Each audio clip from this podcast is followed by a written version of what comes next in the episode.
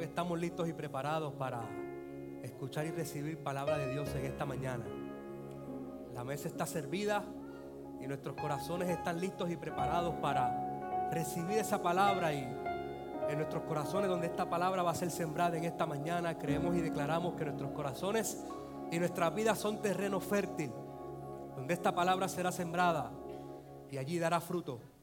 Amén. Y, el propósito por el cual Dios envía su palabra a nuestras vidas en esta mañana será cumplido en el nombre de Jesús. Amén, amén, amén. Mire, voy rápido a la palabra para aprovechar el ambiente que tenemos aquí. Lo otro pues lo dejamos para más ahorita. Pero en esta mañana queremos, mis hermanos, ¿verdad? comenzar una serie nueva de mensajes eh, para predicar por los próximos domingos bajo el tema Be Strong. Be Strong. Sé fuerte. Sé fuerte. Como dije en el primer culto, aunque usted no lo crea, esos son mis brazos. Lo que pasa es que la chaqueta del gabán pues no me deja, ¿verdad? Tal vez mostrarlos como... Pero si me quito la chaqueta, muchos de ustedes se asombrarían. Ojalá, pastor. Pero queremos ¿verdad? hablar en estos domingos bajo ese tema, be strong, que en español significa sé fuerte, sé fuerte.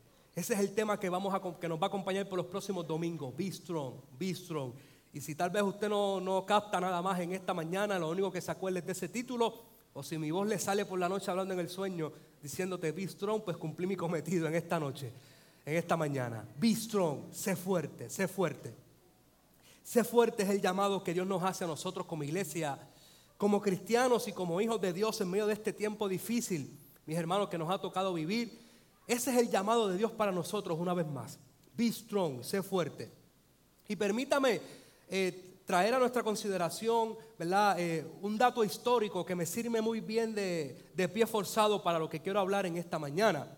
Cuando buscamos en la historia política de los Estados Unidos, específicamente el momento en el que hay un cambio de presidente de la nación, después de una elección cada cuatro años o cada ocho años, hay una tradición que aunque tal vez es una tradición que no, no se comenta mucho en las noticias ni en la prensa, pero es una, tradición que ocurre cada vez que una vez más cambia un presidente, eh, ¿verdad? Cambia de presidente de la nación eh, norteamericana. Y es parte de lo que ellos llaman la transferencia pacífica de poder. Y la tradición a lo que me refiero es la, siguiente. El presidente que va saliendo eh, ¿verdad? de la Casa Blanca después de haber cumplido su término, antes de salir de la Casa Blanca, él se dirige a su oficina, la Oval Office, la oficina oval, la oficina más famosa de todo el mundo, la oficina también más poderosa del mundo entero, la oficina del presidente de los Estados Unidos. Esa mañana antes de él salir de la Casa Blanca, él se dirige a su oficina, la oficina oval, se sienta en su escritorio y allí él toma un papel y toma un bolígrafo y allí a su puño y a su letra el presidente saliente comienza a escribir una carta. En esta carta, esa carta, este presidente saliente se la dirige al presidente que entra en nuevas funciones. Y en esa carta se destacan tres puntos. Número uno, se destaca el punto de que el presidente que sale le da unas palabras de ánimo, de aliento al presidente que entra. Número dos, el presidente que sale aprovecha la carta también para felicitar al nuevo presidente que ha sido electo y que entra en funciones. Y número tres, también el presidente saliente aproveche esa carta, esas letras o esas líneas para brindarle unos consejos que puedan serle útiles al presidente que entra. Usted, eh, una vez el presidente saliente escribe esa carta puño y letra, esa carta es dejada sobre el escritorio de la oficina oval. Nadie puede tocar esa carta, nadie puede llevar, sacar ese papel de allí, porque tan pronto juramenta el nuevo presidente y entra a la oficina oval, ya sea en la tarde, en la noche o el día siguiente, de los primeros documentos que tiene el nuevo presidente en su mano es esa carta que le acaba de dejar su sucesor. Usted sabe, ¿verdad? Eh, la forma de ser del presidente pasado Donald Trump, que él era único. Y cuando la prensa le preguntó a él eh, en esos primeros días de mandato de Donald Trump, eh, la carta que le dejó Barack Obama, que si él podía compartir o, decir algo, ¿verdad? De lo que Obama le dijo. Usted sabe cómo era Trump y él le respondió a la prensa, ¿verdad? Que simple y sencillamente era una carta muy bonita, pero que él no iba a decir nada más. Usted sabe que Trump no, no se llevaba con la prensa, así que desde su punto de vista de él, él no iba a darle ese gusto a la prensa. Pero Cuando Obama sale de la presidencia, el Archivo Nacional de los Estados Unidos saca entonces a la luz pública la carta que George Bush le deja a Obama cuando Obama va a entrar a la presidencia. Usted sabe que Obama sustituye, ¿verdad? Eh, a George Bush hijo. Así que el Archivo Nacional revela al público el documento, la carta que Bush le deja a Obama cuando Obama va a entrar en la presidencia. Es un documento que usted después lo puede googlear, Google it, ¿verdad? Y, y puede ver la carta en su totalidad. Me puse a leer este documento y hay un extracto, específicamente el último párrafo de esta carta que le escribe Bush a Obama, que me llama la atención y quiero traerla a su consideración en esta mañana. Dice así, hay un extracto de la carta donde Bush le dice a Obama de la siguiente forma, usted lo tiene en pantalla, vivirás momentos difíciles, los detractores sentirán rabia, tus amigos te decepcionarán, pero tendrás a Dios Todopoderoso para reconfortarte. Tienes una familia que te ama y un país que te alienta, incluyéndome a mí. Sin importar lo que venga, ahora estarás inspirado por el carácter y la compasión de las personas a las que lideras. ¿Sabe qué le está diciendo en otras palabras Bush a Obama cuando Obama está entrando en la presidencia? Obama, en esta nueva posición que vas a encargar por los próximos cuatro años, simple y sencillamente, be strong. Sé fuerte. Y si me lo pones aquí una vez más, el, slide te lo voy a agradecer. Pues quiero que vea una vez más conmigo esas primeras tres oraciones del presidente Bush al presidente Obama. Número uno le dice, Obama, vivirás momentos difíciles. Alguien podría pensar que el presidente de los Estados Unidos, el hombre más poderoso en el mundo entero, lo menos que tiene es problema. Y lo menos que se va a enfrentar son situaciones difíciles. Pero Bush le dice todo lo contrario a su sucesor. Le dice, vas a vivir momentos difíciles. Le dice número dos, los detractores, tus enemigos van a sentir rabia. Hagas lo que hagas, por más buena intención que tengas, se van a molestar. Y número tres, tus amigos te van a decepcionar. Aquellos que dicen que están contigo te van a abandonar. Y ante ese panorama, Obama, le dice el presidente Bush Obama, be strong. En otras palabras, mis hermanos, mis hermanas, Bush le dice a Obama, cuando vivas momentos difíciles, be strong, sé fuerte. Tu posición no te garantiza que los momentos difíciles no van a llegar. Van a llegar. Pero cuando lleguen, be strong. Cuando sientas la rabia y el enojo de tus enemigos por algo que hiciste o dejaste de hacer, be strong. Cuando tus amigos te abandonen, cuando tus amigos te decepcionen y cuando sientas que la soledad es la única compañera de tu vida por el resto de tus días, Obama ante ese panorama, be strong. Sé fuerte. Be strong, mis hermanos, una vez más, es un llamado que Dios nos hace a nosotros. Y be strong, sé fuerte, es un llamado que Dios nos hace, número uno, a no rendirnos. Be strong es un llamado a no rendirse. Número dos, be strong, sé fuerte, es un llamado urgente de Dios para aquellos que son sus hijos. Número tres, be strong, sé fuerte, es el deseo de Dios para su iglesia en medio de los momentos difíciles que estamos viviendo. Sé fuerte. Número cuatro, el llamado de Dios para nosotros, la iglesia de la familia, por los próximos, por los próximos domingos será, be strong. Sé fuerte. Yo no sé con qué tú has luchado en estos días. No sé qué noticias recibiste. No sé con lo que puedas estar cargando, que ha, que ha traído una carga sobre tus hombros, sobre tus pensamientos, sobre tus emociones. Pero Dios te dice en esta mañana, be strong. Dios te dice, sé fuerte. Aun cuando no comprendas lo que está ocurriendo a tu alrededor, sé fuerte. Aun cuando quieras renunciar, be strong, sé fuerte y resiste. Aun cuando quieras soltarlo todo, Be strong. Sé fuerte. En momentos dados será necesario llorar. Y llorar es parte de la naturaleza humana. Hay que hacerlo para descargar emociones. Pero después que llores y descargues tus emociones, no te rindas. Sécate las lágrimas y be strong. Sécate las lágrimas y sé fuerte. Curiosamente, mis hermanos, la tradición que se sigue en los Estados Unidos, que les acabo de comentar como parte de la transferencia pacífica del poder, cuando vamos a la Biblia, me, me percato y me doy cuenta de que no es algo nuevo en el mundo bíblico. Cuando voy a la Biblia me doy cuenta de que este aspecto de lo que es escribir cartas de aliento a alguien que viene después de mí a realizar un trabajo, ya en la Biblia se hacía, ya en la Biblia se hace. Así que esa tradición norteamericana no es algo nuevo de nuestros tiempos, sino que es algo que desde los tiempos bíblicos se hace y se practica. Y yo quiero que usted vea conmigo en esta mañana una carta que un apóstol dedicó a un joven pastor en un momento dado. Y él le dedicó una carta a un joven pastor en la Biblia, en una ocasión de animarle para que este joven pastor no se rindiera y para que este joven pastor permaneciera firme en su llamado, a pesar de los desafíos que iba a encontrar en el camino. Si usted tiene su Biblia conmigo, tiene su Biblia ahí consigo, vaya conmigo al segundo libro de Timoteo, capítulo 2. Segundo libro de Timoteo, capítulo 2. Si usted está en su hogar y tiene una Biblia, también la puede buscar con nosotros. Segunda de Timoteo, capítulo número 2. Voy a leer el verso número 1. Leo de la nueva traducción viviente. Dice segunda de Timoteo 2, verso 1. Pablo hablando a Timoteo.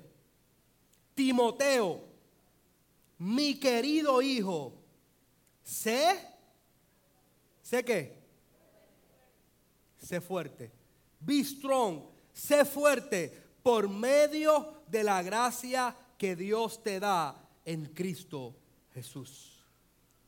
Timoteo, mi querido hijo, sé fuerte. Necesito, mis hermanos, poner en contexto varios puntos aquí para que usted entienda por qué Pablo le dice a Timoteo, sé fuerte. En el momento en el que Pablo le está escribiendo a Timoteo en esta carta, el apóstol Pablo se encuentra preso en Roma. Y es desde allí, desde la prisión, donde Pablo le envía esta carta a, a Timoteo. Hay un grado no solamente espiritual en las palabras de Pablo a Timoteo, sino que cuando usted lee toda la carta, usted puede percibir también una carga emocional en la vida de Pablo hacia Timoteo.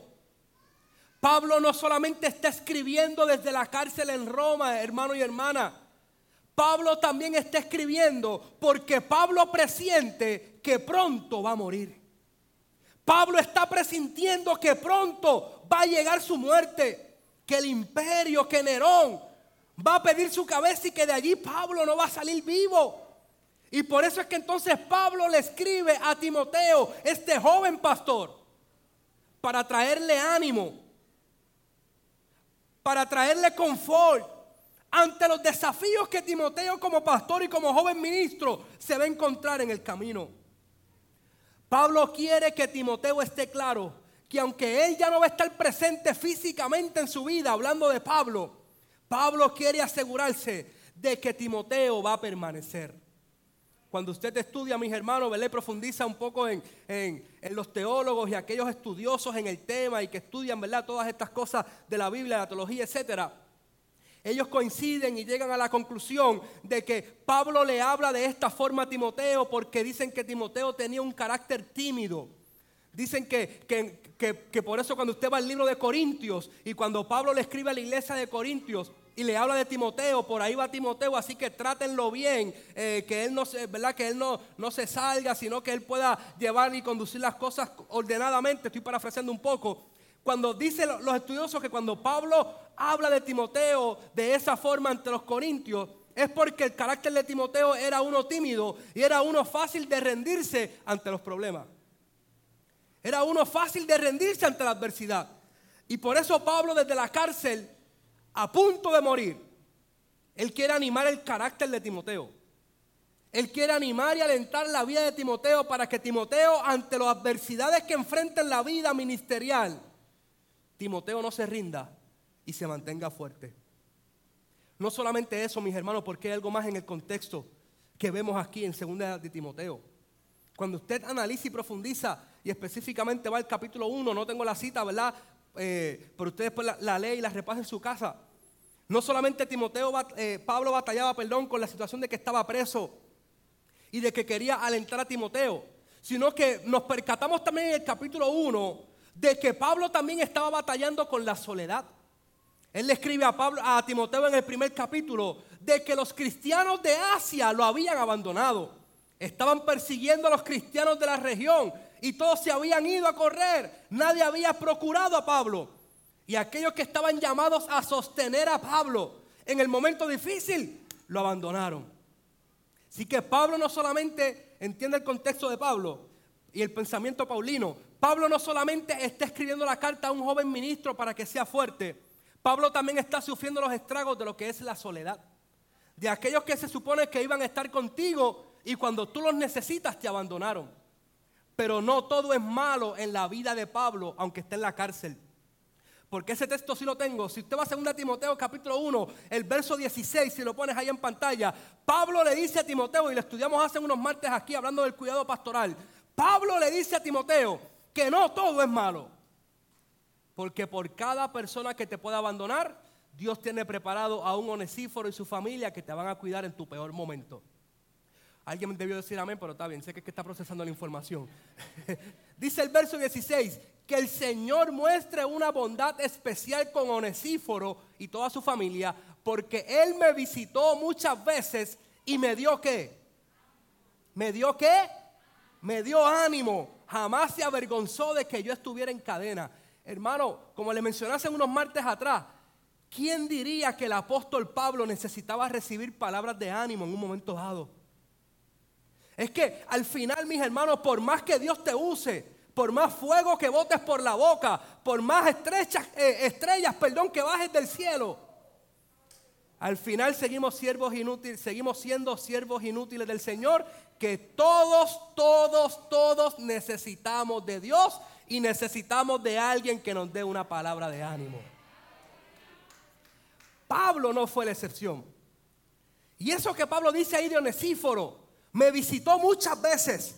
Y las veces que Onesíforo me visitó en la cárcel, no fue para criticarme, no fue para juzgarme, no fue para señalarme, fue para darme ánimo. En otras palabras, hermano, iglesia de la familia, usted que está a la distancia, las veces que Onesíforo no estoy, hablando, eh, no estoy hablando en lengua, es Onesíforo, es el nombre. Las veces que Onesíforo fue a visitar a Pablo a la cárcel, fue para decirle una cosa, Pablo, be strong.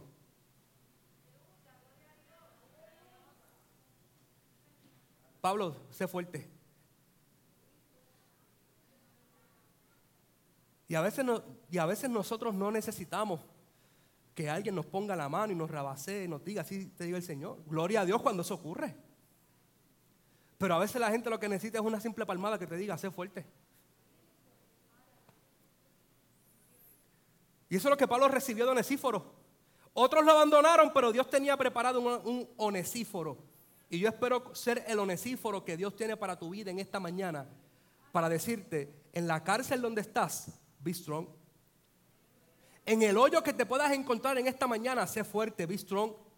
Ánimo, no te rindas. No desistas de la fe. No mengues en tu fe. No hagas, no, no, no, no retrocedas, no vuelvas atrás. Persiste, resiste, sé fuerte, porque Dios te dará la victoria. A Pablo le dijeron, be strong, sé fuerte. Eso es lo que Onesíforo hizo con Pablo. Y es lo que Pablo, piano, si estás por ahí, me acompaña. Y es lo que Pablo hace con Timoteo. Timoteo, be strong. Pero hay algo más, mis hermanos, y aquí donde lo quiero llevar en esta mañana. Porque Pablo, recordemos que Pablo al mismo tiempo también dejó a Timoteo a cargo de la iglesia de Éfeso. Esa iglesia de Éfeso, si usted se acuerda, es la iglesia de Apocalipsis que se habla, hace muchas cosas buenas, pero tengo solamente una cosa contra ti, que has dejado tu primer amor. Timoteo era el pastor de esa iglesia. Dicen los estudiosos que Timoteo cuando se convierte en pastor tenía aproximadamente, estaba entre los 30, 40 años, no más de 40 años, estaba 30, 37 por ahí aproximadamente, dicen los teólogos. Así que hablamos de un pastor joven como yo, así que me identifico muy bien con Timoteo. No sé si era rubio como yo, de ojos verdes, pero eh, era joven como yo. Gracias a los que...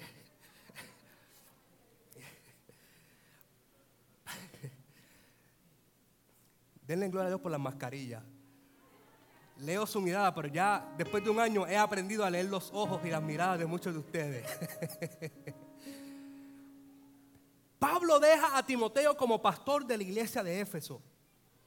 Y él escribe esta carta para darle aliento, para darle ánimo, para decirle a Timoteo no te rindas. Pero su enfoque también de la carta va dirigida en tres, en tres formas. Número uno, Pablo le escribe a Timoteo para que Timoteo se mantenga firme ante la oposición. Y usted va a encontrar esas palabras de Pablo en esa carta.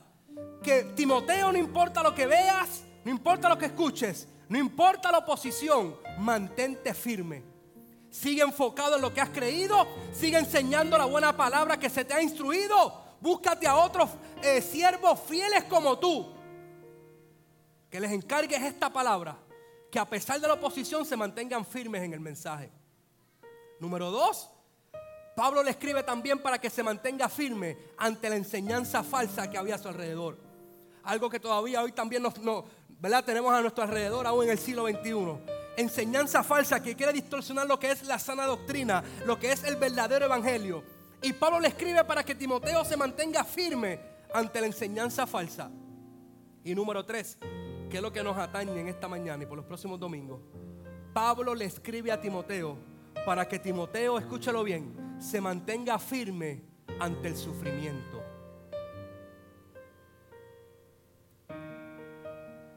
Pablo le escribe a, a, este joven ministro para que se mantenga firme ante el sufrimiento.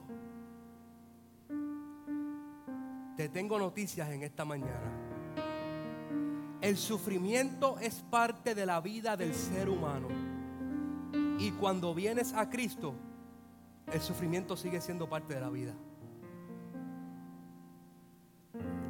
La vida es dura. Si no, pregúntele a nuestros abuelos.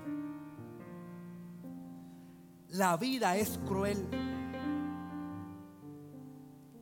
La vida es sacrificada. Ese es el problema que tenemos en nuestro país.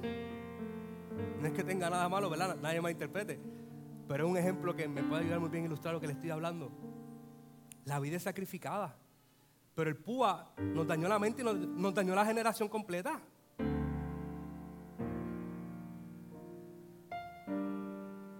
Cuando se acaba el púa, que la gente enfrente la realidad que la vida ha continuado, que hay que trabajar, que hay que sudar, que hay que salir de la casa.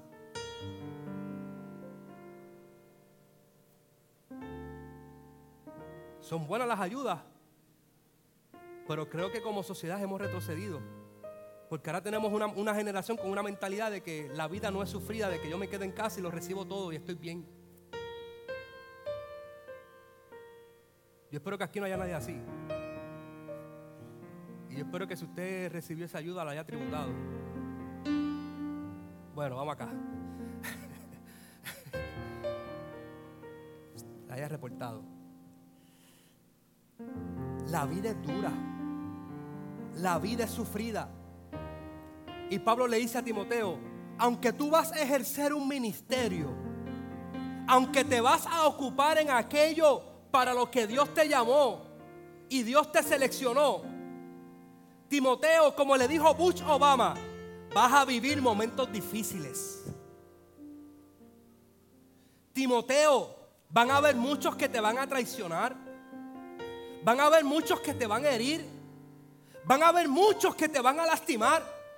Llegarán momentos en tu vida ministerial, en tu vida como ser humano, que querrás renunciar, que querrás salir corriendo, que querrás cambiar tu nombre, empezar una vida de cero, por lo sufrido de la vida. Pero es ahí donde Pablo le dice a Timoteo, pero ante ese panorama, Timoteo, be strong, sé fuerte Y ante la dureza de la vida que tú puedas estar enfrentando en esta mañana, hermano y hermana, la palabra es una, be strong, sé fuerte. Ante la soledad que has tenido que vivir por los pasados meses, be strong, sé fuerte. Ante la rebeldía de tus hijos, be strong, sé fuerte ante los comentarios de la crítica de los que no entienden tus decisiones. No, hagas que te rinda. Be strong. Ante la presión de aquellos que no entienden tu fe y cuestionan tu fe. Be strong. Sé fuerte. Es lo que Bush le dice a Obama. Para ocupar este cargo por cuatro años más que una cara linda, lo que se necesita es un líder en esta oficina que se levante todos los días y cada vez que se siente en aquel escritorio entienda que ante los desafíos y los momentos difíciles, su labor es be strong, ser fuerte. Y tú y yo tal vez nunca llegaremos a aquella silla, nunca llegaremos a aquella oficina, pero tenemos un lugar más privilegiado que el estar sentados en aquel escritorio. Estamos llamados a sentarnos en lugares celestiales, dice la palabra del Señor. Y como hijos e hijas de Dios se nos ha conferido poder y autoridad. Y ese título que tú y yo tenemos, superior al que cualquier político pueda tener en el mundo, tiene que ser suficiente para que cada vez que tú te levantes y te mires en el espejo, ante los problemas tú digas, be strong. Voy a ser fuerte. Voy a ser fuerte. Y tengo que decirte esto en esta mañana, iglesia del Señor. No hay llamado si no hay sufrimiento. No hay llamado si no hay sufrimiento. No hay ministerio exitoso si no hay sufrimiento. Oh, gloria a Dios. No hay victoria sin una batalla sufrida. Uh. No hay resurrección sin un sufrimiento en la cruz. No hay tal cosa como vivir una vida cristiana si tú y yo no somos capaces de tomar nuestra cruz y seguir a Cristo cada día.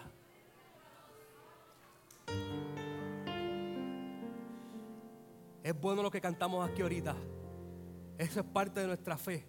Declarar las cosas que no son como si fuesen, orar en el nombre de Jesús creyendo esas promesas del Señor. Pero tenemos que tener también algo claro en nuestras vidas. Que por más que Dios nos use, que por más alto y por más lejos lugares que Dios nos lleve, hay situaciones que tendremos que atravesar por ellas. Hay situaciones que serán duras, que serán difíciles, que, que nos marcarán. Pero eso no significa que Dios no está conmigo. El sufrimiento no significa que Dios me abandonó. El sufrimiento no significa que Dios la tiene conmigo, pastor. El sufrimiento es simple y sencillamente un proceso para yo poder desarrollar y afirmar mi fe y probar que verdaderamente mi devoción a Dios no depende de lo bueno que canté el domingo y de la manifestación que hubo. El sufrimiento es un proceso que viene para yo demostrarme a mí mismo que he madurado en mi fe con Dios y que mi adoración no depende de lo que tenga o lo que dejo de tener. Que aún en mi sufrimiento, en mi peor momento, sigo declarando que Dios sigue siendo bueno.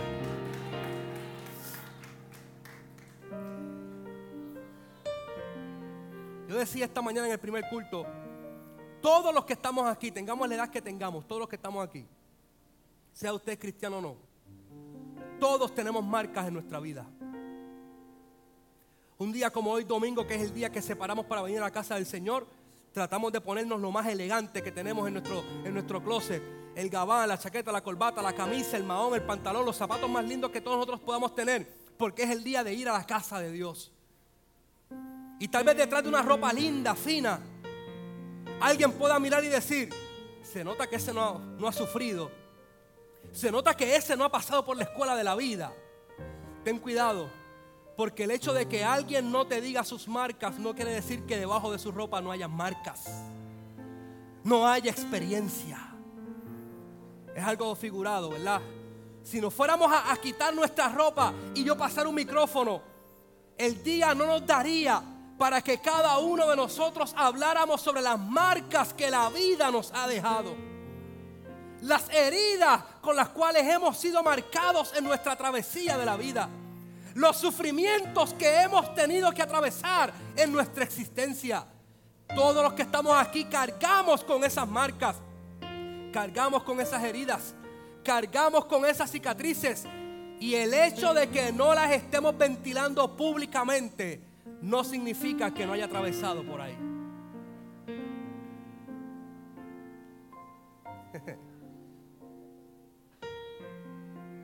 Porque así es la vida. La vida tiene buenos momentos. Momentos buenos y momentos no tan buenos.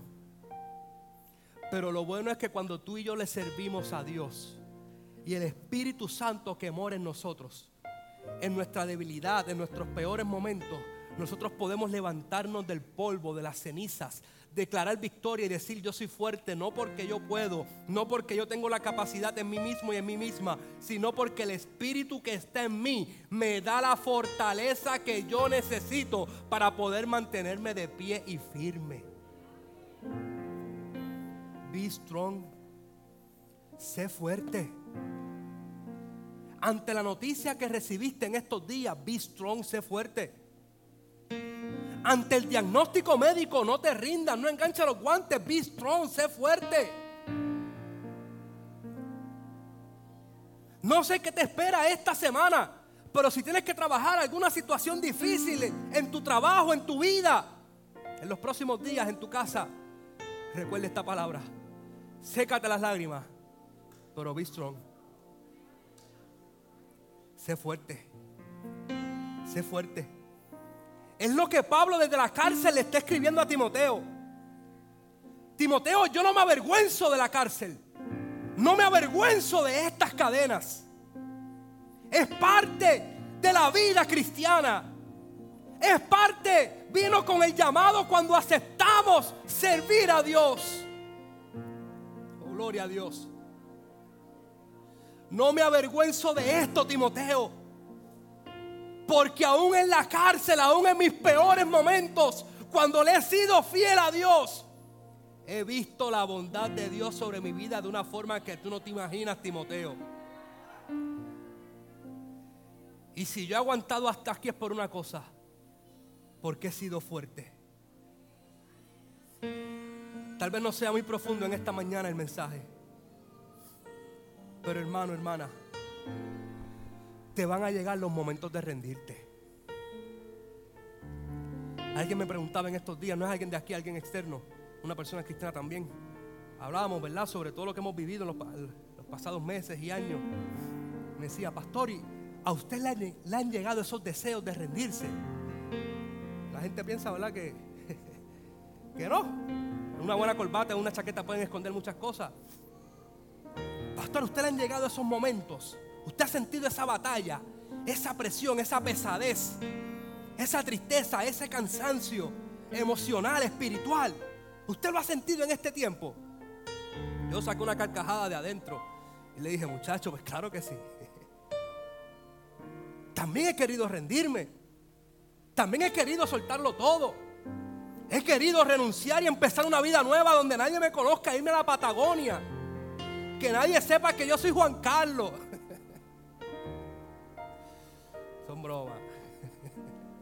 Pero irme a la Patagonia allí solo, aunque me quede solo en el Polo Sur, por ahí quedarme. A todos nos han llegado esos momentos. Pero cuando tú y yo vamos a la presencia de Dios pensando que ya tenemos todo resuelto, vamos con nuestra decisión tomada, con la carta de renuncia ya hecha, el Espíritu te dice, ya es demasiado tarde porque la palabra está sembrada en tu corazón como lo ocurrió al profeta y hay un fuego que fue sembrado en tu corazón que por más que quieras ignorarlo, ese fuego te consume por dentro. y aunque a veces disimulas y tratas de soportarlo, pero no puedes porque ya se te metió por los huesos. y el Espíritu te dice, Si quieres renunciar, renuncia. Pero tu llamado es a que en este momento difícil que estás viviendo, sé fuerte. Be strong. Be strong. Miren mis hermanos, como padres, hay cosas que uno a veces evita, que ciertas experiencias que uno como padre quiere evitar que sus hijos atraviesen. Pero aún con la buena intención como padres, tenemos que dejarlos volar y que atraviesen ciertas experiencias. Porque es de la única forma que van a adquirir y van a ver realmente la realidad de la vida. Por más que uno trate de protegerlos. ¿Qué está en mí como papá y como mamá? Decirle a mi hijo, la vida te va a hacer esto y esto y esto y esto. Pero ante esos momentos y ante esos retos de la vida, be strong. Sé fuerte. Y es lo que Pablo le dice a Timoteo. Ponme una vez más, capítulo 2, verso 1. Es lo que Pablo le dice a Timoteo. Timoteo, mi querido hijo, sé fuerte. Sé fuerte sé fuerte, be strong. Y yo quiero hacer una vez más el ejercicio que hice en el primer culto. No soy un hereje ni nada por esto que voy a hacer, entiéndame la idea en esta mañana. Pero por un momento en su mente, por un momento en su mente, hermano, usted sustituya esa palabra Timoteo, quítela y ponga su nombre ahí. Quita la palabra Timoteo y ponga su nombre ahí. Roberto, mi querido hijo, sé fuerte. Marcos, mi querido hijo, sé fuerte.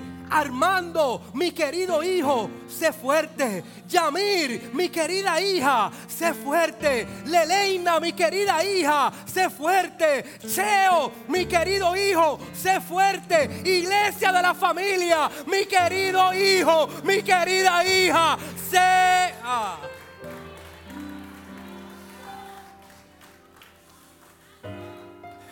No puedo seguir uno a uno porque el día no me da.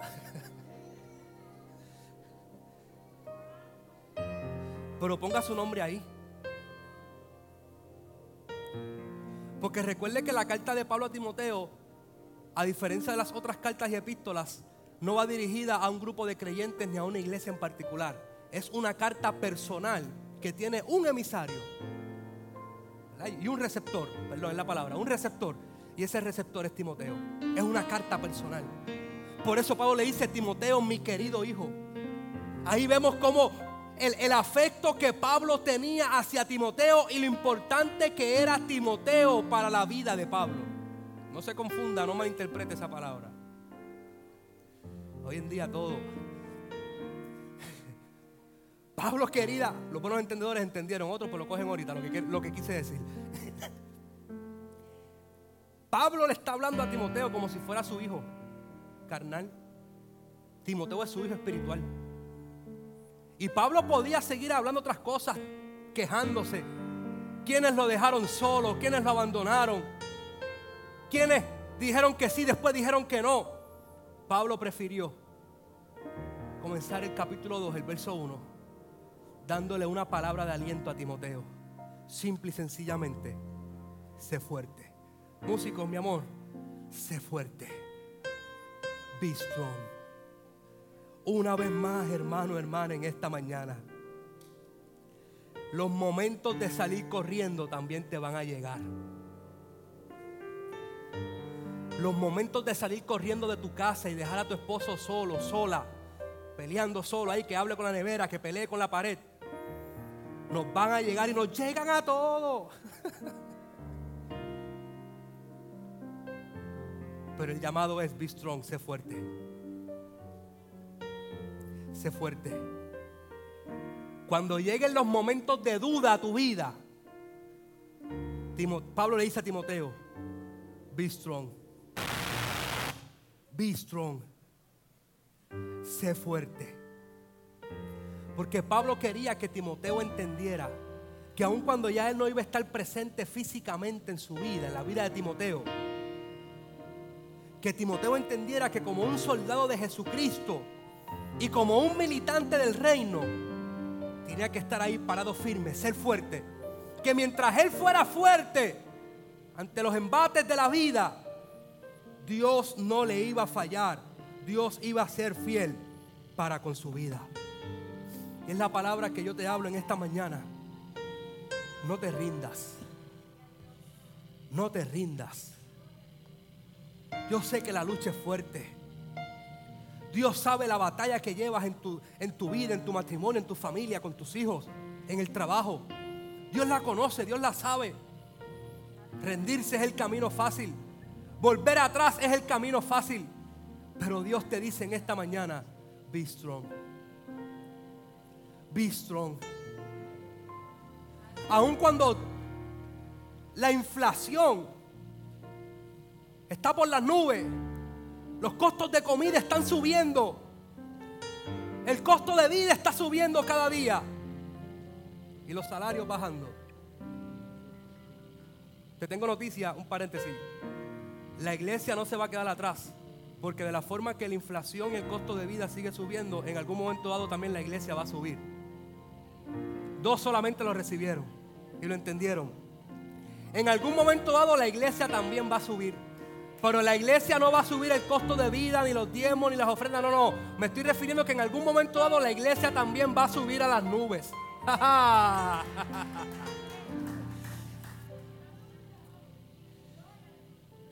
La inflación está por las nubes. Y ante un panorama difícil que te pueda rodear en esta mañana, be strong. Sé fuerte. No te rindas. No desistas de seguir creyendo en aquello que Dios te habló. No desistas de seguir confiando y orando en la promesa y en la palabra que Dios te entregó. Levanta el guerrero, la guerrera que hay en tu interior en esta mañana el hijo y la hija de Dios que ama a Dios por sobre todas las cosas. Despiértalo y sal de este lugar decidido a ser fuerte, a resistir. No porque tú puedas. Pablo le dice a Timoteo, por medio de la gracia de Dios que es Cristo Jesús.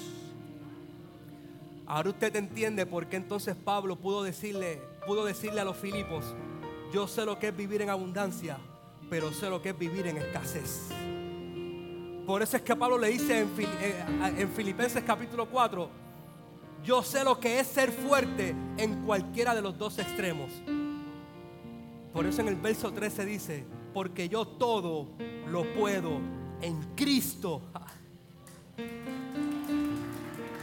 ¡Uh!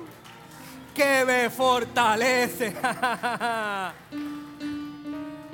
Bistro en esta mañana. Si estás en la abundancia, gloria a Dios, sé fuerte. Si estás en la escasez, gloria a Dios, sé fuerte en esta mañana, pero no sea fuerte en tu capacidad, en ti mismo. Sé fuerte en Cristo, que es quien te fortalece para poder resistir y pasar al otro lado.